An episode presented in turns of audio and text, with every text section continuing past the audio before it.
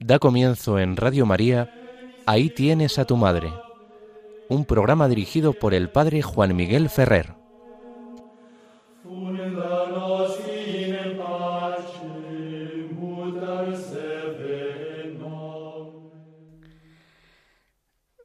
Muy buenas tardes a todos vosotros, queridos amigos oyentes de Radio María.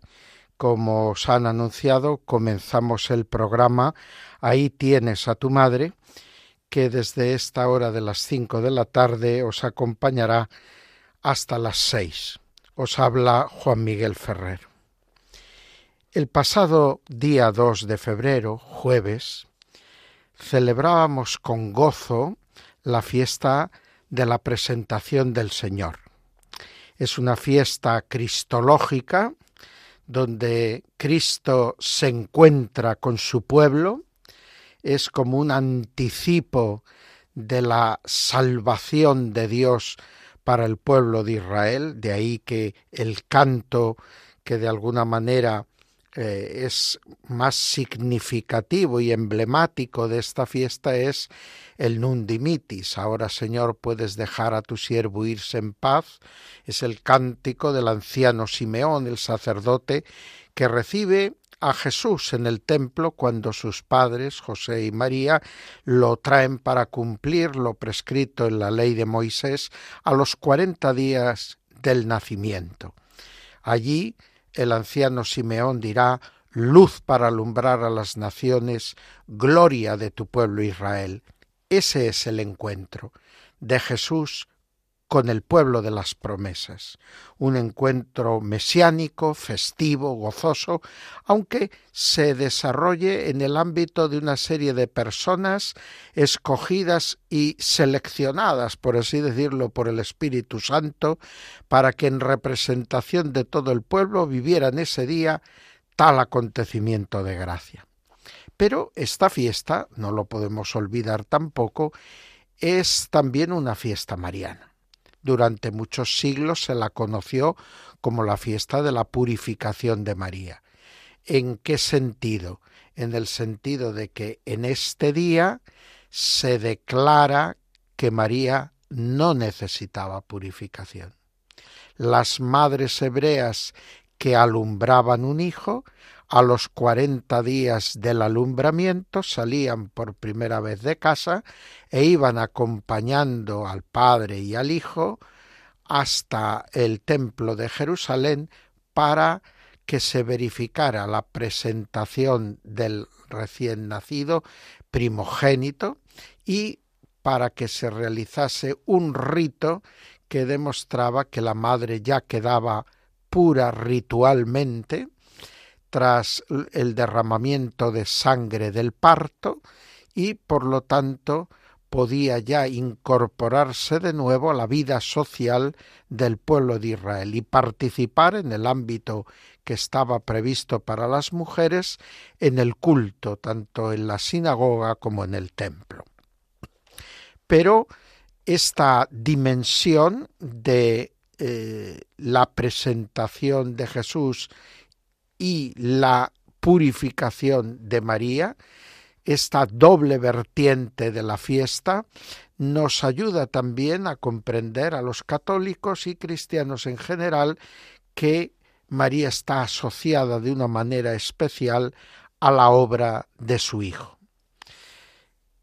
Luego, la forma externa en que los cristianos celebramos esta fiesta especialmente en la tradición romana, está vinculada a la supresión de unas fiestas paganas que por estas fechas se celebraban en Roma, fiestas donde había de alguna manera mucha, podríamos decir, violencia y moralidad por las calles era de alguna manera unas fiestas que anunciaban el espíritu de lo que luego será en la tradición también cristiana el carnaval. Lo cierto es que la fiesta de esas Lupercalia se ve apagada en la Roma cristiana por esta solemnidad que los papas quieren dar a la fiesta de la presentación, haciendo de alguna manera una dramatización de ese encuentro que celebra sobre todo la tradición oriental y que así la llama la fiesta del encuentro, pues entre Dios y su pueblo. Y entonces el pueblo sale al encuentro de su Dios, de ese Dios que viene a él con velas encendidas. Es un recuerdo del bautismo, un recuerdo de la Pascua y es también un modo de asociarnos a esas palabras claves que decíamos antes del cántico de Simeón, luz para alumbrar a las naciones. El pueblo de los gentiles, todos los no judíos, pues nos regocijamos llevando esa luz que hemos recibido de Cristo. Y con esa luz que hemos recibido de Cristo le salimos al encuentro, a Él que siempre mientras dura este tiempo de la Iglesia, viene a nosotros como Salvador y Redentor.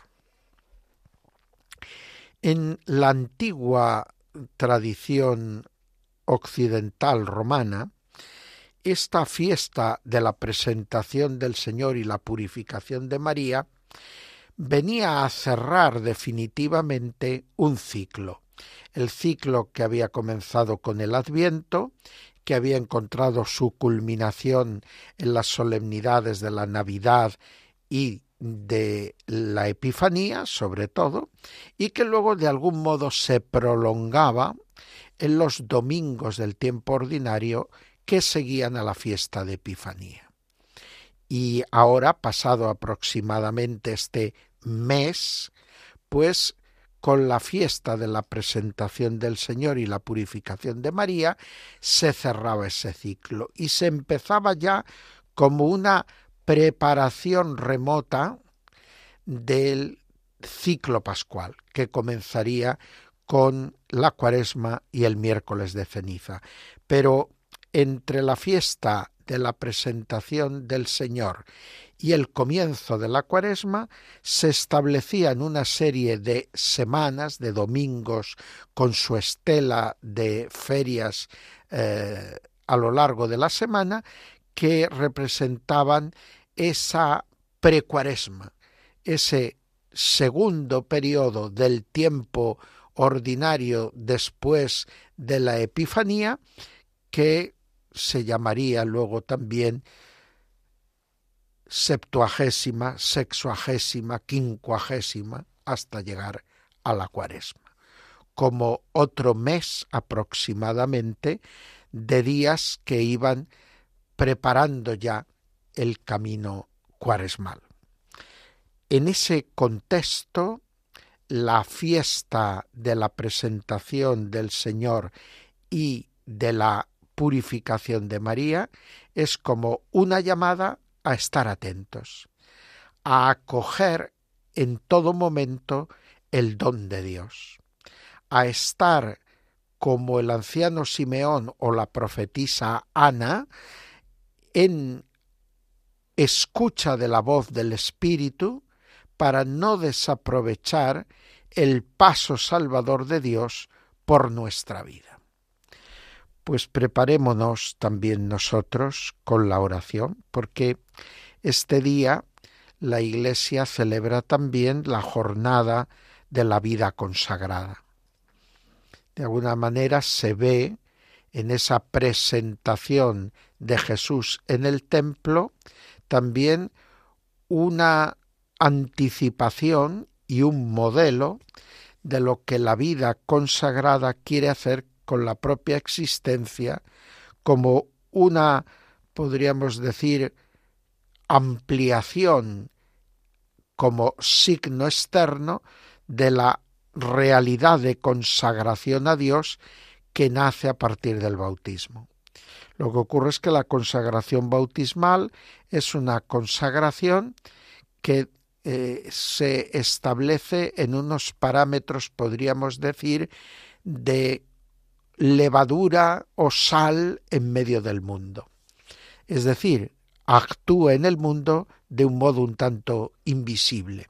Por el contrario, la vida consagrada reviste un carácter de signo externo, por esa configuración externa con el modo de vida de Cristo, y quiere ser una anticipación de las realidades escatológicas en las que esperamos todos eh, encontrar la plenitud de nuestra vida precisamente en el abrazo definitivo y total con Cristo y a través de él con el Padre en el Espíritu Santo.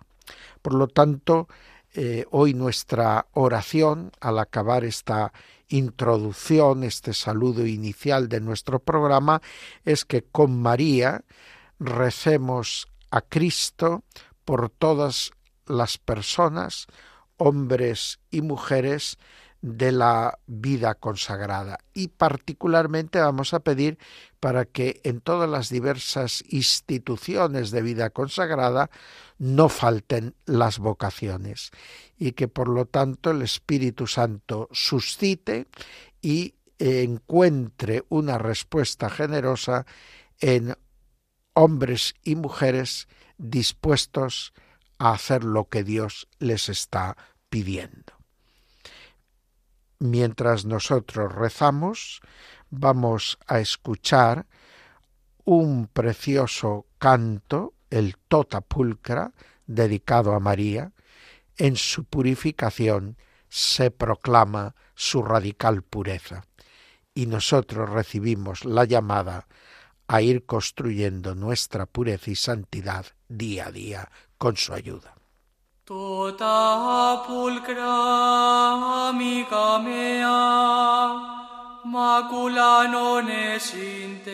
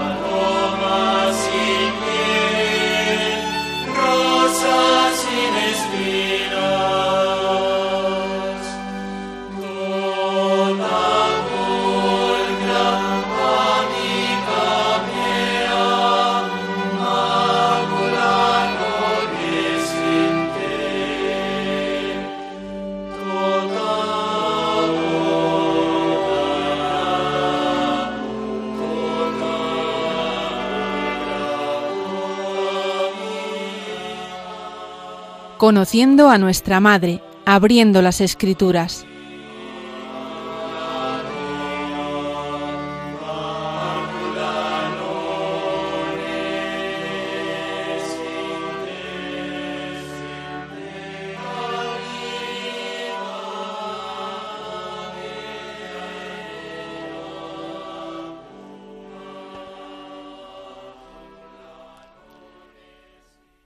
Un saludo de nuevo a todos los oyentes de Radio María. Seguimos en las ondas de la emisora de la Virgen con el programa Ahí tienes a tu madre, en el que tratamos de fortalecer nuestra piedad mariana con el alimento y la luz que nos viene de la tradición teológica de la Iglesia Católica.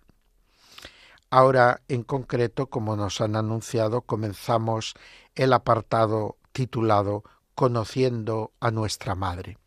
Y para ese conocimiento de María seguimos abriendo las páginas de la obra de Guillermo Pons, Textos Marianos de los primeros siglos, Antología Patrística, publicada en Ciudad Nueva, que nos sirve de referencia a lo largo de todos estos muchos programas en los que venimos desgranando el testimonio de los padres de la Iglesia sobre la Virgen María. Hoy, como solemos intentar hacer, un autor de Occidente y uno de Oriente. El de Oriente es un autor de la Iglesia Siro-Occidental, la tradición que entre los separados de Roma suele llamarse jacobita y que es una de las más antiguas iglesias cristianas, pues es la que se recogía en torno a la gran metrópoli de Antioquía. En el siglo V, en, esta, en este ambiente de la iglesia siro-occidental, emerge un poeta llamado Balai.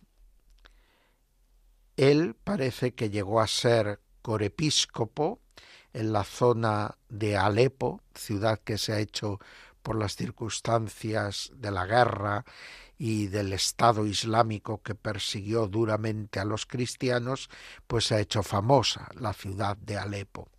Pues nuestro Balai vivió en este territorio.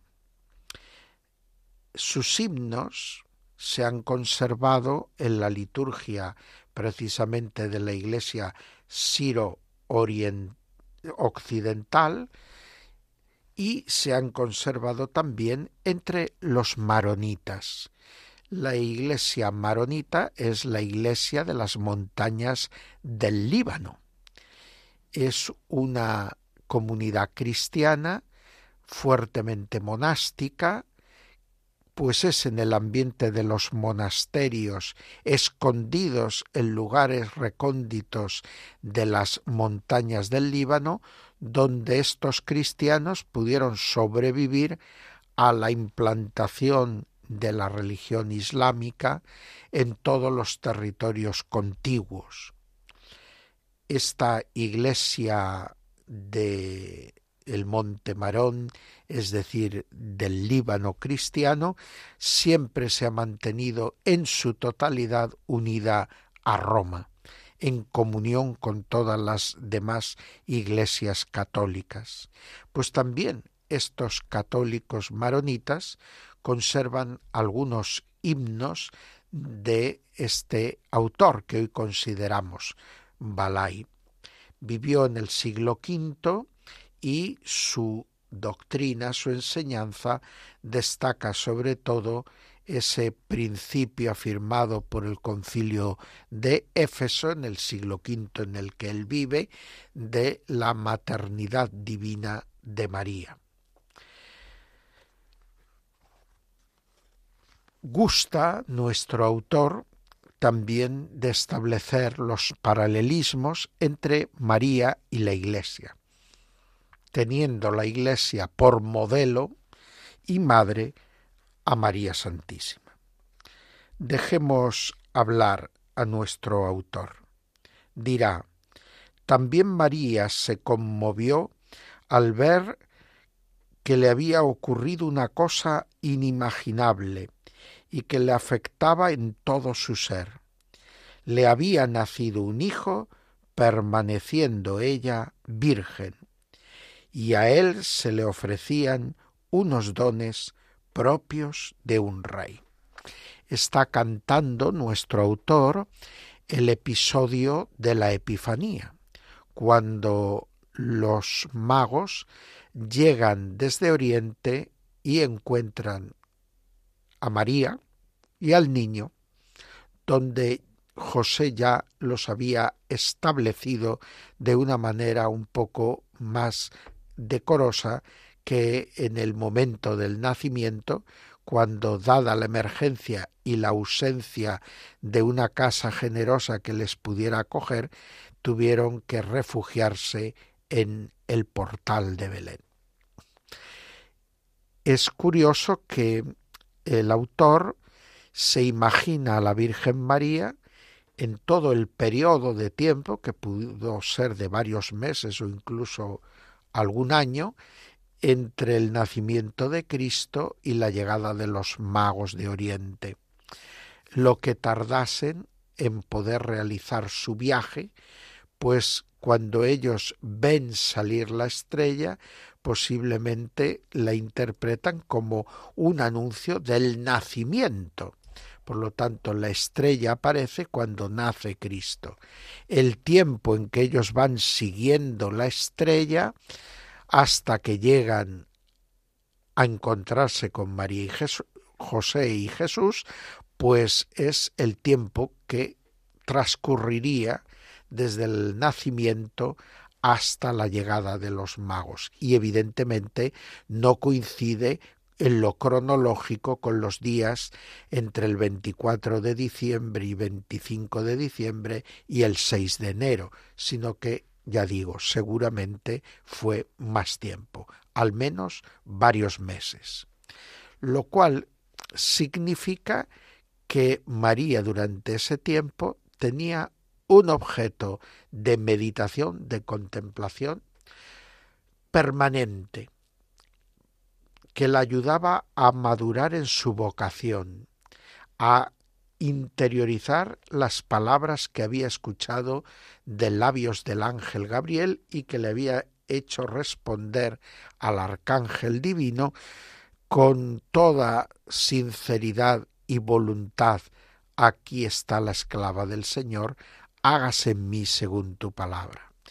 Y ella contemplaba y amamantaba a su verdadero hijo, que era verdadero hombre, que había tomado la carne de su propia carne, pero María era también consciente de que en su propia carne estaba incólume el testimonio de su virginidad.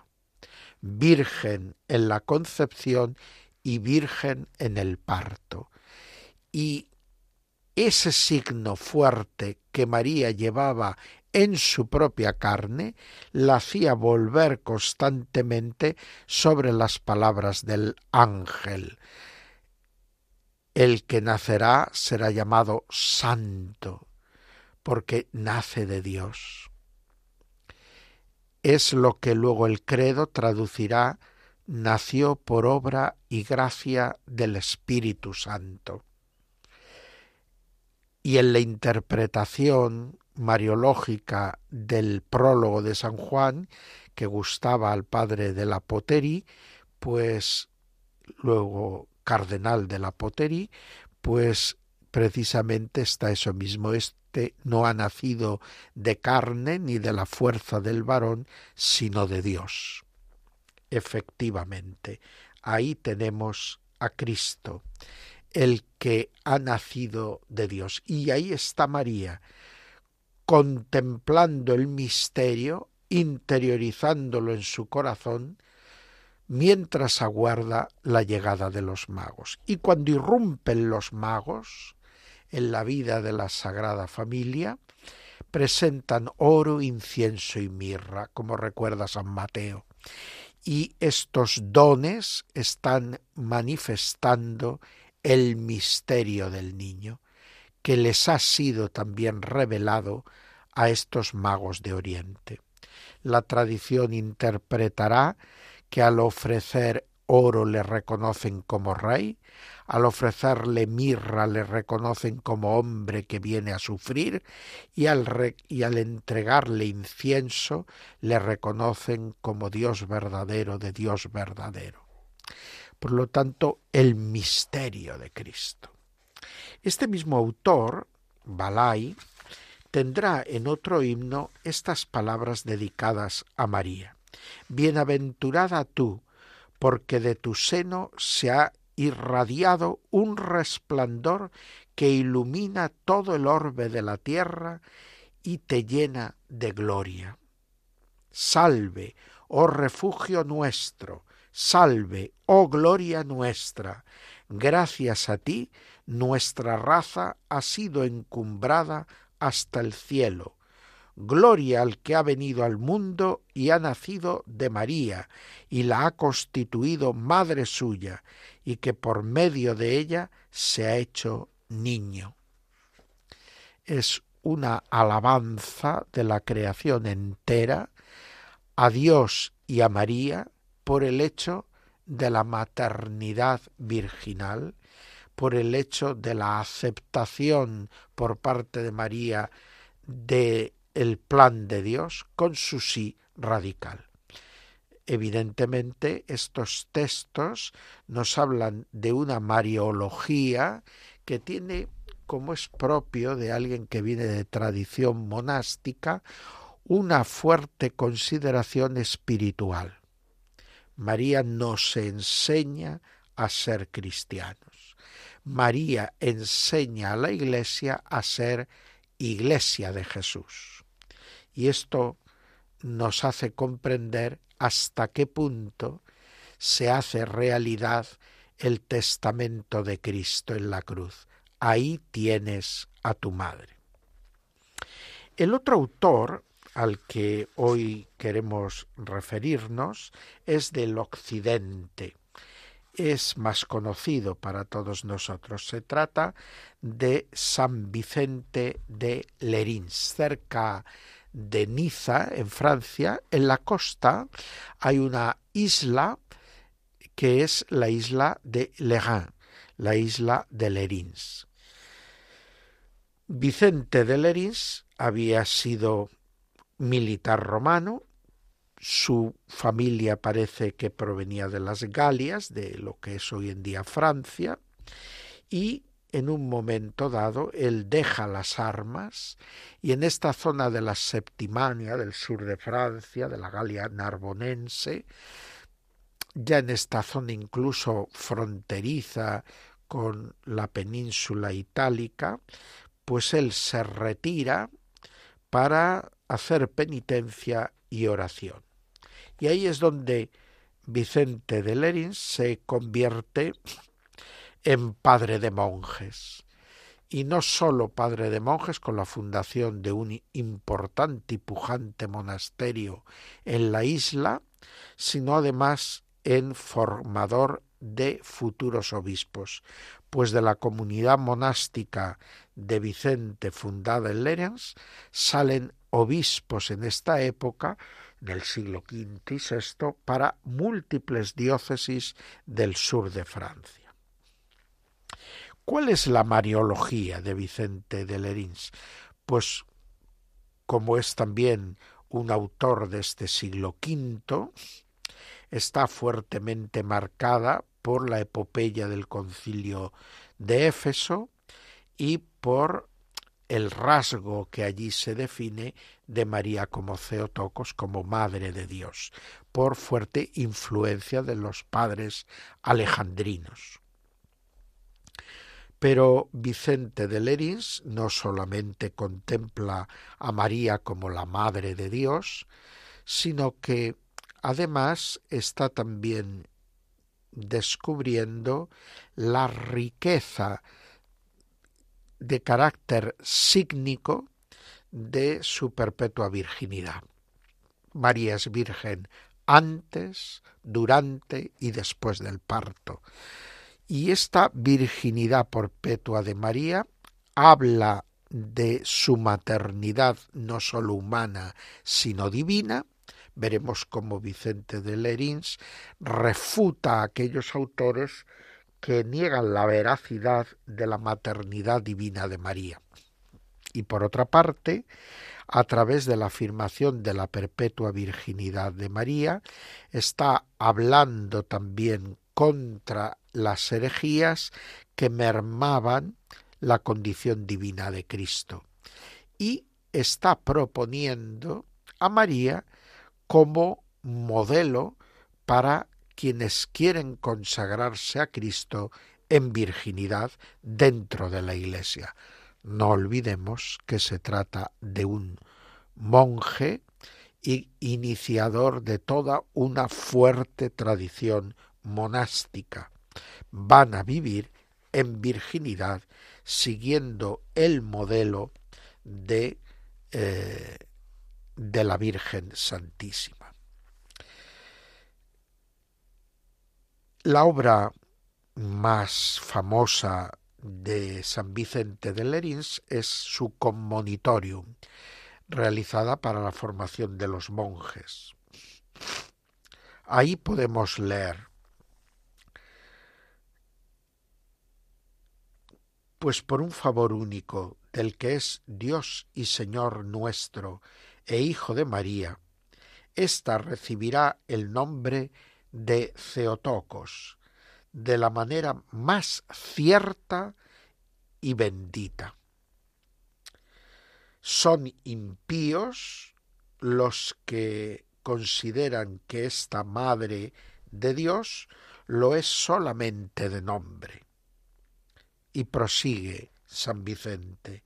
La Madre da a luz a un presbítero o a un obispo, o da a luz al ser humano, que más tarde llega a serlo. Yo digo que no es así, que María es Ceotocos, porque como hemos dicho, antes en su sagrado seno materno se ha realizado aquel sacrosanto misterio.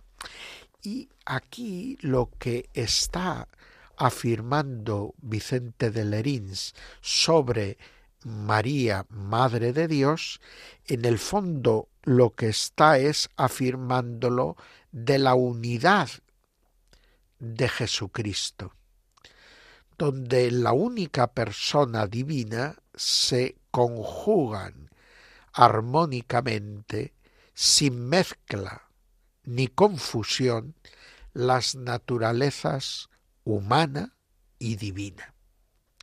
Y no es que un día llegue a ser Dios el que nació simplemente siendo hombre, sino que el que eternamente era con el Padre y el Espíritu Santo Dios, en un momento determinado decidió ser también hombre y regir con su persona divina una nueva naturaleza, no ya sólo la divina que compartía eternamente con el Padre y el Espíritu Santo en la unidad de la divinidad, sino la naturaleza humana que había de compartir con todos nosotros a través de la vinculación a nuestra estirpe, a través de la Virgen María pero desde el primer instante de su concepción, Cristo es verdadero Dios y verdadero hombre. No se hace Dios poco a poco. Y por lo tanto no es que nazca hombre y un día llega a ser Dios. Y la madre lo es del hombre, pero no de lo que llega a ser el hombre. Por el contrario, Aquí, desde su nacimiento, Jesucristo es Dios y hombre verdadero. Y por eso, desde su concepción, la madre es madre del hombre y madre del Dios, porque es madre de la persona en su integridad. También dirá en otra de sus obras, Vicente de Lenins, que son despreciables los errores de Fotino y de Nestorio, dos de los grandes autores orientales que entraron en el debate teológico y erraron en sus consideraciones con respecto a lo que venía siendo la fe transmitida por los apóstoles. Dirá nuestro Vicente de Lerins. Uno de estos errores proclama a María madre de un hombre y no a la vez madre de Dios. El otro, en cambio, sólo la considera madre de Dios y no madre a la vez de un hombre. La Virgen María, sin embargo, con su parto inmaculado, virginal, singular y maravilloso, no ha dado a luz a Dios sin el hombre, ni al hombre sin Dios. En el fondo, descubrimos en todos los autores católicos de este periodo que cuanto afirman sobre el misterio de María les sirve para confirmar el misterio y las verdades sobre Cristo. Bien, pues acojamos estas enseñanzas de los padres que hoy hemos traído a colación, Balai de la Iglesia Siro Occidental y Vicente de Leris de la Iglesia de las Galias, en el occidente europeo. Mientras escuchamos el canto del Ave Verum, que es como un, un saludo a Cristo, que se dedica a la Eucaristía y que proclama las alabanzas del cuerpo verdadero nacido de María Virgen. Pues mientras rezamos con el canto del Ave Verum, pedimos a Dios por la perseverancia y fidelidad de todas las almas consagradas, hombres y mujeres, en los diversos institutos y formas que adopta la vida consagrada en el seno de nuestra Madre la Iglesia.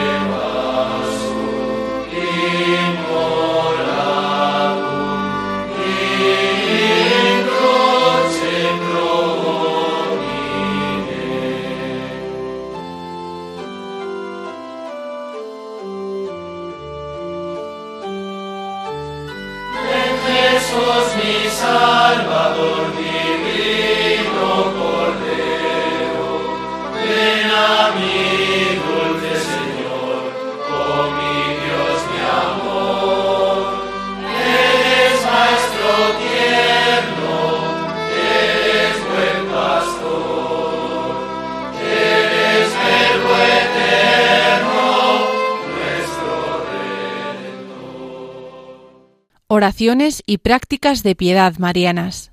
Llegamos ya, queridos amigos oyentes de Radio María, al apartado final de nuestro programa Ahí tienes a tu madre, con el que os venimos acompañando desde las cinco de la tarde.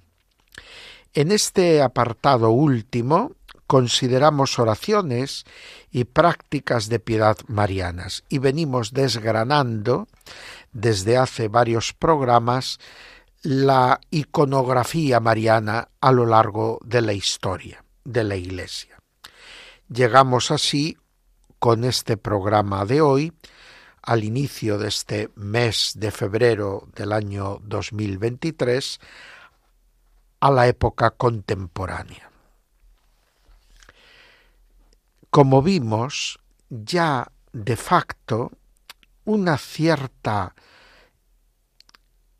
dificultad de cara al arte religioso cristiano se produce en la Europa occidental a partir de la época de la Revolución Francesa y las guerras napoleónicas que siguen con la difusión de las ideas revolucionarias y de la ilustración por toda Europa occidental. Pero será precisamente en el siglo XX cuando empecemos a ver que la capacidad de mecenazgo de la Iglesia Católica ha quedado reducida a la mínima expresión. Todavía son muchos los católicos por las diversas partes del mundo, pero en muy pocos lugares disponen de los medios económicos para poder costear los trabajos de verdaderos grandes artistas, como ocurría en épocas anteriores a la Revolución Francesa, donde en un ambiente de países católicos, pues la Iglesia podía disponer de fondos abundantes también para el mecenazgo artístico. ¿Qué ocurre en la etapa contemporánea? Que el arte se convierte en un arte fundamentalmente laico, por no decir laicista, secularista. Los temas religiosos quedan en gran medida marginados. No obstante, seguirá habiendo una iconografía cristiana y por lo tanto una iconografía mariana. Pero si en la primera mitad del siglo XX predomina el dar continuidad a movimientos artísticos de carácter historicista, como vimos que habían emergido en la época del romanticismo ¿eh? Y que habían tenido en la Iglesia Católica sus mejores expresiones en torno al arte llamado modernista, ahora, en la segunda mitad del siglo XX, veremos que la crisis se acentúa más. Con el Concilio Vaticano II, la Iglesia dice no estar vinculada a ninguna corriente artística concreta y acepta cualquier verdadero arte que sea compatible con la fe y la moral cristiana. Pero no olvidemos que en el arte de las vanguardias hay una militancia filosófica y política en muchas ocasiones. Y este arte de las vanguardias en sus diversas modalidades muchas veces quiere ser la expresión precisamente de esas corrientes filosóficas, corrientes de tipo nihilista, corrientes de tipo existencialismo ateo, corrientes simplemente ateas, materialistas, corrientes que pretenden además una cierta subversión del orden establecido, de ruptura con todo el pasado y todo lo que pueda sonar a tradición y a tradición religiosa, y todo esto dificulta el que la Iglesia pueda adoptar para su arte estas corrientes y movimientos. Pero es cierto que dentro de las vanguardias no han faltado autores creyentes. De tal manera que en el mundo protestante destaca un personaje como Van Gogh.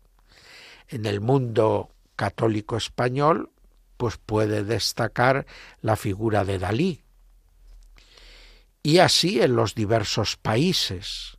No nos han faltado artistas de primera fila de las vanguardias que han expresado su fe a través del arte. A la hora de la iconografía mariana en esta segunda mitad del siglo XX y un poco se está prolongando esta situación en el siglo XXI, tenemos que hay una intentona de apropiación de ciertas formas de un, una abstracción que pudiera ser católica, y ahí tenemos un arte que representa a María muchas veces, que puede ser verdadero arte, pero que difícilmente puede ser objeto de piedad y devoción. Porque después de muchos experimentos, la mayor parte de los autores llegan al consenso de que para poder tener arte sacro hace falta un mínimo de realismo. Por eso ha habido diversos intentos de conservar en corrientes de vanguardia ese aspecto o dimensión del arte realista, es decir, en relación con la realidad que perciben nuestros sentidos. Evidentemente, aquí podemos distinguir una corriente naif que estuvo en boga durante todo un periodo, que son figuras un poco infantiles, imágenes de la Virgen María que parecen como muñecas de madera o de piedra o de otros materiales hechas para niños. Al mismo tiempo, encontramos también corrientes que perviven en esa abstracción esencialista, pero que en la medida que se distancian del realismo de los sentidos, pues dificultan el que esa imagen se convierta en objeto de piedad para el pueblo cristiano. Y desde los años 80, 90 ha ido abriéndose camino un fuerte hiperrealismo, un realismo de nuevo que irrumpe, pero asumiendo algunas características del el arte de vanguardia, del arte contemporáneo.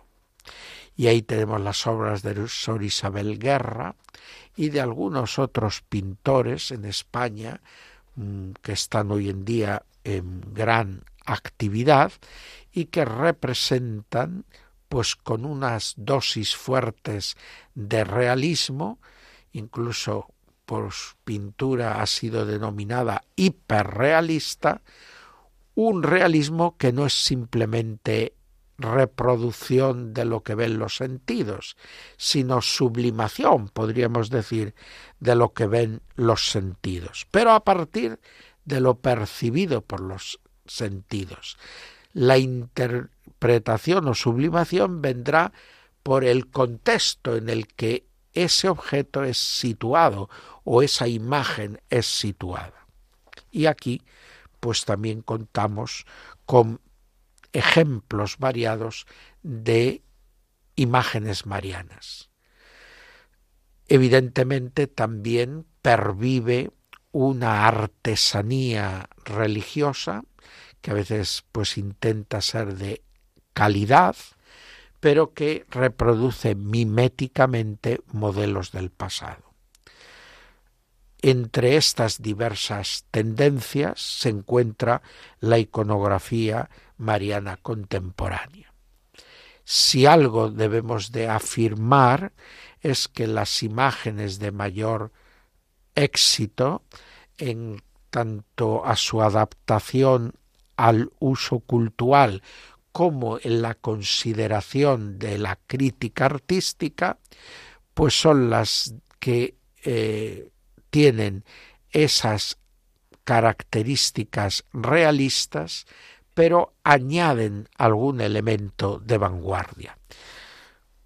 Pongamos el ejemplo de eh, la Inmaculada que preparó para la conferencia episcopal española eh, precisamente Sor Isabel Guerra y que intenta de alguna manera pues dentro de la línea de su estilo ofrecer una imagen actual verdaderamente contemporánea.